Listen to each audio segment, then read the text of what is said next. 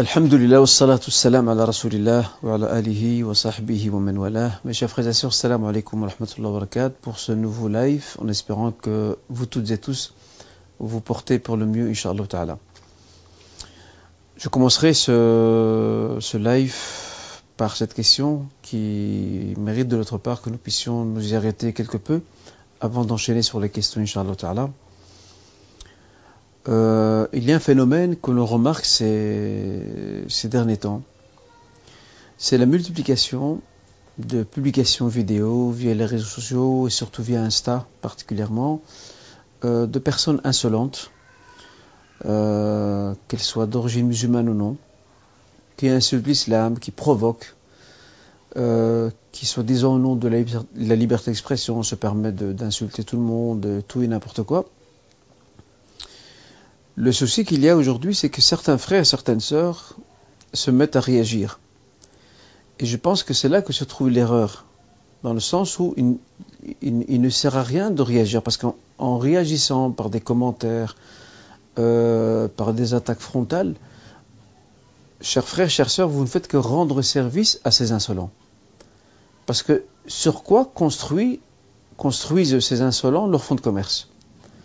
Euh, sachant aussi qu'au plus qu'il y a de vues, il y a aussi de l'argent derrière, ils, peuvent toucher des dividendes, etc. Alors réagir, c'est créer plus de vues, euh, c'est faire que la personne devienne de plus en plus insolente, et c'est entrer, dans un engrenage qui n'a aucune fin.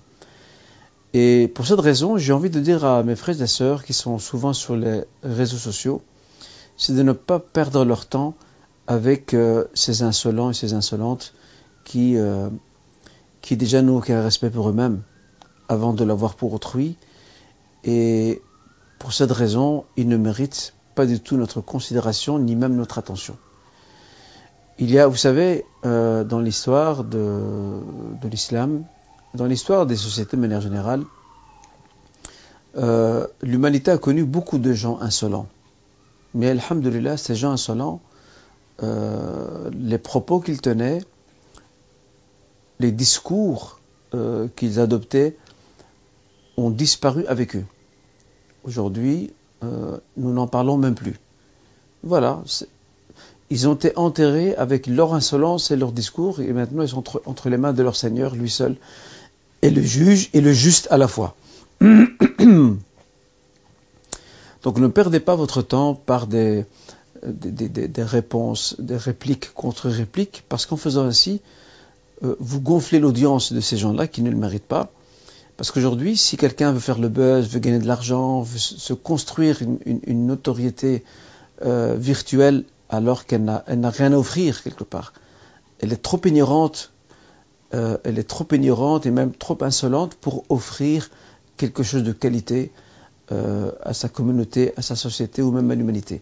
Alors elle a trouvé le créneau le plus facile, c'est l'insolence c'est l'insolence, c'est la provocation, pour faire, le buzz, je le rappelle, pour gagner de l'argent, pour euh, euh, s'attendre à des réactions en chaîne et pour être davantage insolent, parce qu'au plus qu'on grimpe, au plus on gagne euh, en, en, audience et en argent également. Donc ne leur rendez surtout pas service. Ce n'est pas la première fois, et ni la dernière fois, que des gens dénigrent le prophète Mohammed dénigrent l'islam, le Saint-Coran, les enseignements d'islam. Ce n'est pas on a l'impression, parfois, quand je vois certains jeunes, j'ai l'impression que qu'ils pensent que ce, phénomène est nouveau. Ce phénomène existe depuis que la révélation de l'islam a vu le jour, depuis où l'aube naissante s'est annoncée à la Mecque avec le début de la prédication du prophète Mohammed. Depuis ce moment-là, les réactions en chaîne ont commencé. Les moqueries, les dénigrements, les insultes, et ainsi de suite. Et ça continue jusqu'à la fin des temps jusqu'à ce qu'Allah décide autre chose. Donc à nous de, nous préoccuper plutôt de nos personnes, de la réforme de, de nos propres personnes. Quant à ces gens-là, euh, leur répondre, c'est leur faire de la publicité, c'est leur accorder de l'importance alors qu'ils ne le méritent pas. Si vous voulez vraiment suivre des comptes Insta, à titre d'exemple, suivez des comptes Insta de gens qui peuvent vous instruire, qui peuvent vous apprendre un métier, qui peuvent partager avec vous une expérience utile pour votre vie, pour votre foi, pour vos connaissances, qu'elles soient religieuses ou profanes, euh, bien entendu. Voilà donc euh, ce que je tenais à, mettre en évidence. Ne leur faites pas de la publicité gratuite. et ne participez pas, ne participez pas pardon, à accroître euh, leur audience. Ces gens-là mourront dans l'oubli, comme bien d'autres. Ils ne seront ni les premiers ni les derniers. Voilà donc ce qu'il y a à dire par rapport à ce point-là. Peut-on appeler sa fille Nancy, Iliana, Dayan ou Haïfa, avec H au début Ce sont des noms ou des prénoms qui sont acceptés par le Coranique NEMS. rappelons d'abord la règle juridique de base qui régit le choix des prénoms, c'est la permission l'ibaha.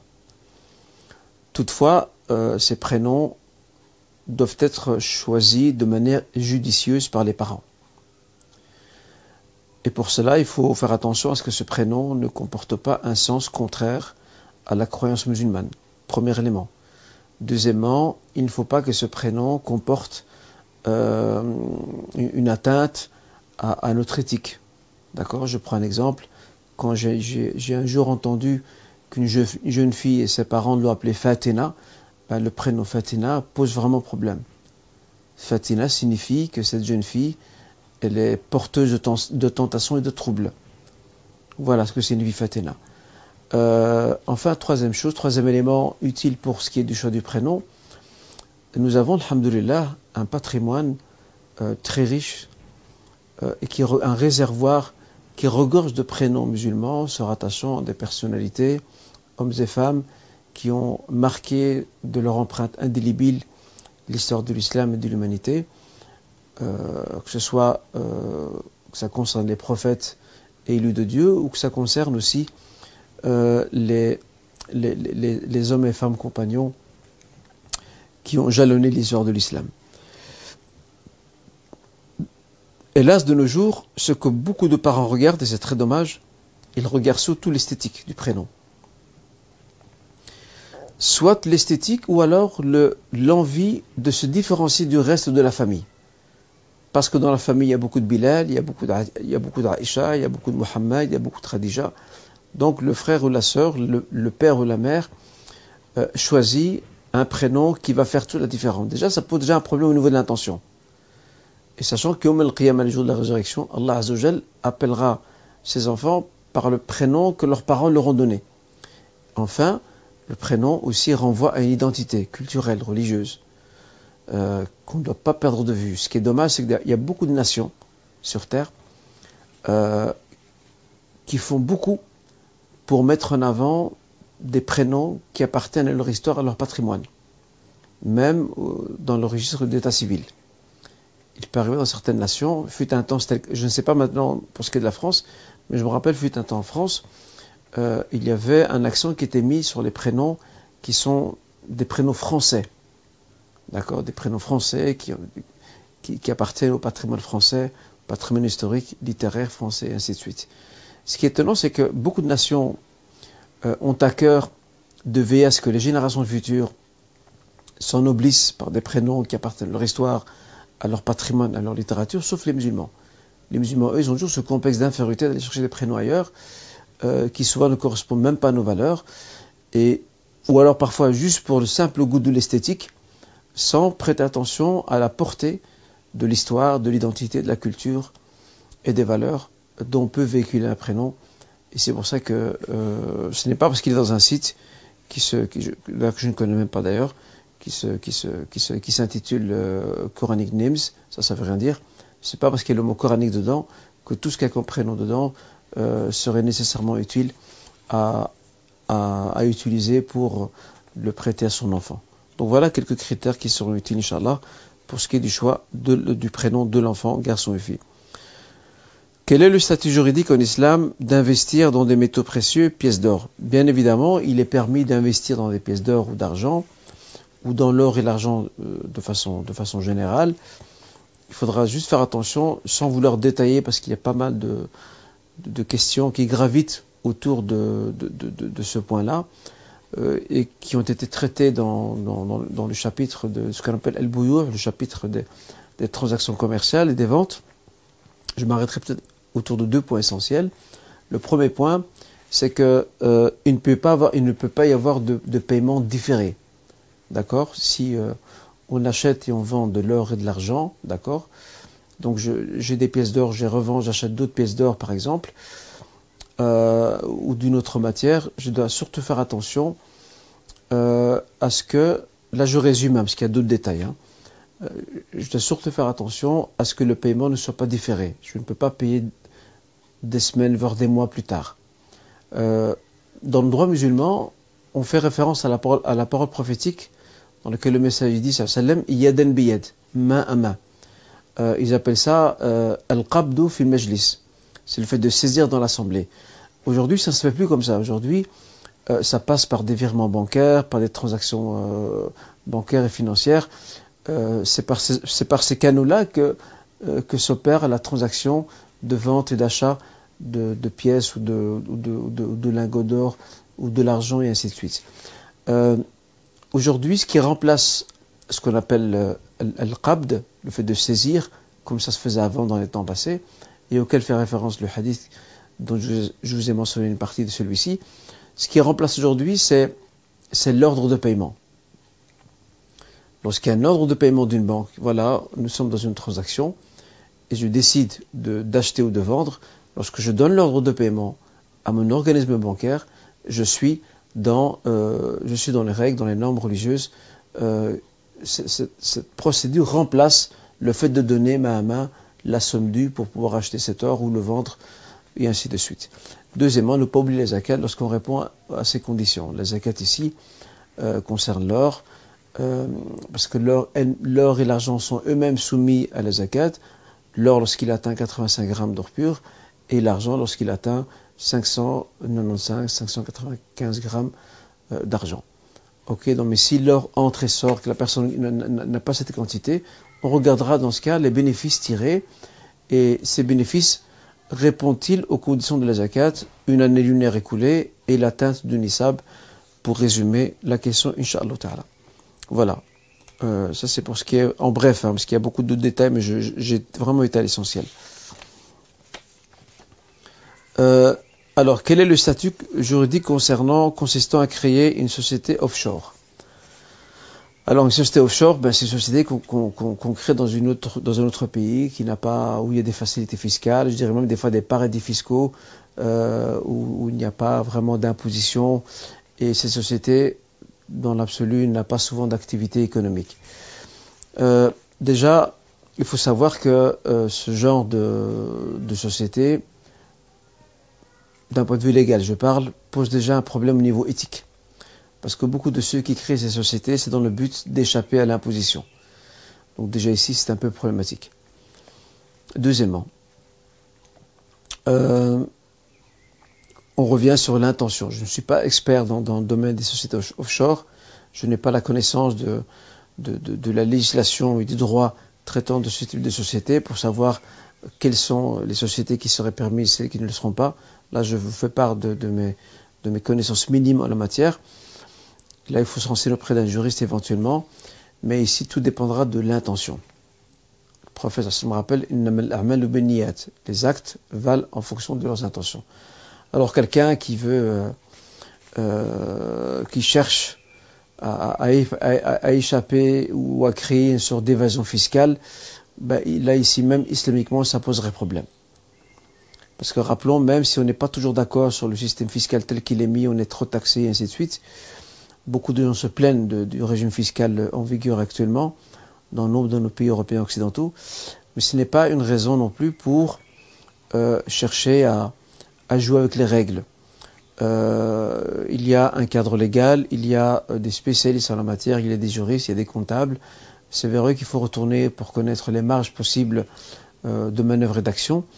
Et ça ne peut pas être une raison pour, parce qu'il ne faut pas oublier aussi, c'est qu'une bonne partie de la fiscalité qui est réinvestie, ben, elle est réinvestie pour l'intérêt de la collectivité. Euh, bien sûr, je prends ça de manière générale. Pour l'intérêt de la collectivité. Euh, nos impôts, c'est une façon de participer à financer la collectivité. Parce que nous aussi, si quelqu'un qui perd son travail, qui se retrouve au chômage, ben, le chômage, les fonds de chômage, d'où viennent-ils? Les fonds de chômage, euh, et si je me trompe, que quelqu'un me corrige parmi vous s'il est expert en la matière, mais de ce que je sais, les fonds de chômage viennent aussi en partie de, de, ce qui est récupéré euh, en termes d'imposition. D'accord euh, d'imposition et de taxation. Donc il y a une circulation de la richesse qui permet de couvrir pas mal de frais et de prendre en charge des segments de la, de la société, de la population. Après, c'est bien fait, c'est mal fait, ça c'est un autre débat dans lequel je n'entre pas, mais je, je, je, suggérais aux frères relations qui posent la question de toujours bien se, se renseigner avant de s'engager sur la moindre transaction. Wallahu. Euh, une nouvelle question.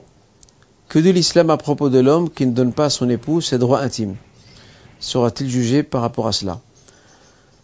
On dira à ses frères qui ne donnent pas euh, leurs droits intimes mais qui ne se gênent pas de leur réclamer tout le temps de leurs épouses, euh, on leur dira que s'il y a une chose certaine, c'est que le, le prophète nous apprend dans un hadith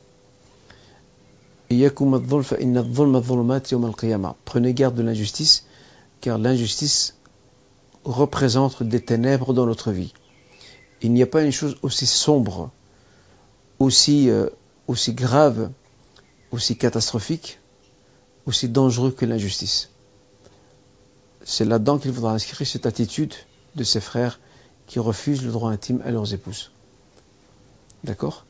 Euh, C'est une injustice et euh, cette injustice, il risque de la payer, si pas ici-bas, dans notre vie ou dans les deux à la fois. Voilà ce qu'on peut dire euh, à ce niveau-là, Inch'Allah. Parce que c'est souvent dans un sens que ça va. Dans le discours ambiant, religion ambiant, on parle souvent de la femme qui ne veut pas donner les droits intimes à son mari, mais malheureusement, on ne parle pas souvent du contraire aussi. De ses maris, parfois, parfois je dirais même souvent égoïstes, euh, lunatiques, c'est selon leur humeur et leur bonne envie. Eux réclament leurs droits, mais, le droit qui revient à leurs épouses, ils ne s'en inquiètent pas. Et ça, Il suffit juste de savoir que c'est une injustice. Une injustice. Juste ça suffit pour qualifier l'agissement de ses frères, de ses époux, pour le qualifier de gravissime, pour leur foi et pour leur piété, ici et dans notre vie. Est illicite pour un livreur de livrer des clients depuis un restaurant qui affirme être halal mais qui vend de l'alcool? Alors déjà dans l'absolu, un, commerce qui vend de l'alcool et qui prétend après avoir du halal, ça pose des questions. Après, euh, je ne dis pas le cas par cas, mais quelqu'un qui n'est déjà pas qui n'est déjà pas très regardant sur la question de l'alcool, le sera-t-il sur la question du halal par rapport à ce qu'il vend? Et là aussi, on a besoin de, corriger aussi le concept de ce qu'on entend par restaurant halal. Certains pensent que restaurant halal, c'est juste le fait que la viande ait été sacrifiée. Pardon. Et ils perdent de vue tous les autres aspects éthiques qui concernent la restauration.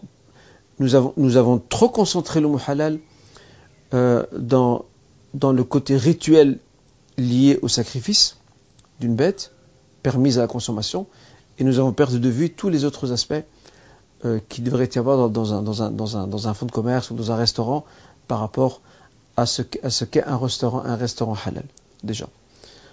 Euh, alors le frère ici devrait plutôt s'interroger sur, sur, sur, cet aspect-là. Il devrait s'interroger s'il est livreur sur cet aspect-là, et pourquoi pas s'il a une bonne relation avec, euh, le, le, responsable ou patron de la société ou le gérant de celui-ci, c'est déjà de, lui prêter conseil. nasiha, comme a dit le prophète la, la, religion, la religion est le bon conseil de manière à ce qu'il se débarrasse de ses produits illicites et à ce qu'il fasse attention à la manière dont il se nourrit et dont il nourrit ses enfants parce que cela aura des conséquences dans cette vie et dans l'autre. Euh, une femme peut-elle, lors du mariage islamique, mettre comme condition que son mari ne puisse pas se remarier? Alors pendant des années, cette question a fait beaucoup de, débats parmi les jeunes. Certains, euh, frères disaient, oui, mais la femme n'a pas le droit, la sœur n'a pas le droit de, de mettre ça comme condition, euh, parce que quand elle agit comme ça, c'est comme si euh, elle va à l'encontre de ce que Dieu a permis, etc. Prenons la question depuis le début. Euh, l'islam considère la polygamie comme étant une chose permise et pas obligatoire. Mieux vaut avoir une deuxième ou troisième femme, voire quatre, que d'avoir des maîtresses. Comme c'est souvent le cas, pas seulement ici en Occident, mais aussi dans nombreuses contrées du monde. Euh, on interdit euh, la polygamie dans la loi, mais parfois, mais quelque part, elle est permise dans les faits. Elle est, ou plutôt pratiquée dans les faits. Parce que monsieur, il est, voilà, il est marié, il a des enfants et, il a une maîtresse avec laquelle peut-être il a aussi des enfants. C'est très contradictoire et, incohérent. Ça, c'est un aspect. Deuxième aspect, c'est que la polygamie euh, n'est praticable que dans un pays musulman, où il y a un système judiciaire qui peut servir de recours lorsqu'il y a litige entre les deux conjoints. Pourquoi? Parce que dans un pays musulman, le cadre légal euh, régule cette, on va dire, ce type de, de, de, relation conjugale, à savoir la relation polygame, c'est régulé. Ok? C'est régulé. Euh, bon, c'est pas toujours appliqué parfaitement, mais en tous les cas, le principe est là, c'est régulé de manière à ce que s'il y a, s'il, y a conflit entre, conjoints dans cette relation qui se veut polygame, il y a un juge pour, pouvoir euh, statuer et trancher dans ces litiges-là et rappeler à l'ordre euh, celles et ceux qui ne remplissent pas leur, leur part de, responsabilité et de devoir euh, dans cette relation conjugale. Chose qu'on ne peut pas ici, dans un, dans un pays non musulman, qu'on ne peut pas faire. Nous sommes liés par euh, les contrats que nous vivons, nous sommes liés par un contrat moral. Et sachant que la polygamie n'est pas un acte obligatoire, euh, de ce fait, ce contrat moral nous invite à, à éviter ce genre de, contrat de mariage. Et je ne vous dis pas toutes les dérives qu'il y a derrière ce type de mariage, qui non seulement se met en porte-à-faux avec euh, notre engagement moral au sein des sociétés pays dans lesquelles nous vivons, mais en plus de cela, euh, la deuxième ou troisième ou quatrième femme, euh, elle n'est pas protégée par la loi. Monsieur, demain, il a envie de l'abandonner, il l'abandonne. qui, va, qui va lui faire le moindre reproche et qui va lui demander de rendre des comptes? Personne. Pourquoi? Parce que la deuxième ou la troisième ou la quatrième, elle n'a aucun statut légal reconnu. Et euh, je me rappelle à l'époque où on travaillait euh, au Merké, au centre islamique, on a eu beaucoup de cas comme ça, euh, de sœurs qui venaient dans le désarroi, abandonnées elles-mêmes par des maris qui sont voilà, qui sont polygames, qui, qui pour finir ne veulent plus continuer avec la deuxième ou la troisième ou la quatrième. Et ça, ça prouve qu'il faut un système judiciaire et qu'on ne retrouve qu'on retrouve dans un pays musulman qui puisse cadrer cela. Ici, on ne sait pas le faire, et, je rappelle une fois de plus, nous avons un, engagement moral.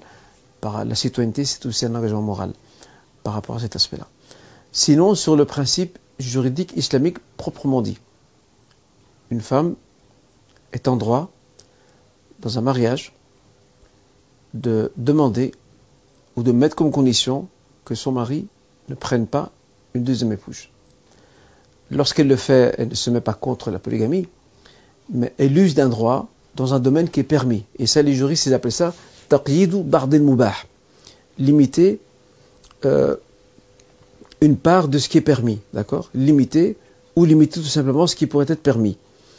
Tout comme un dirigeant d'un pays musulman peut mettre des restrictions euh, au régime polygame. Il peut le faire aussi. S'il voit qu'il y a des abus, il peut mettre des restrictions pour le bien de tous. En résumé, une sœur peut sans problème mettre comme condition que son mari ne se, remarie pas. Et je rappelle, euh, la polygamie étant une chose permise, et j'insiste encore pour pas que mes propos soient mal compris, euh, elle doit se pratiquer dans un pays musulman et pas ici.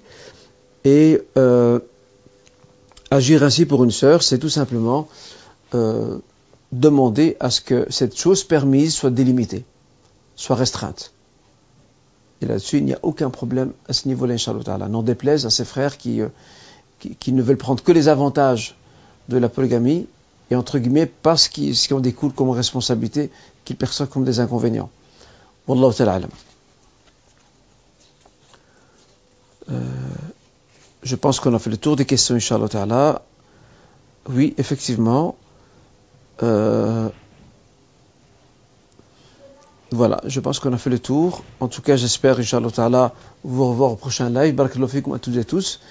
Et je vous souhaite une bonne fin de journée, une bonne soirée, un bon week-end et à bientôt. Salam alaikum wa rahmatullah.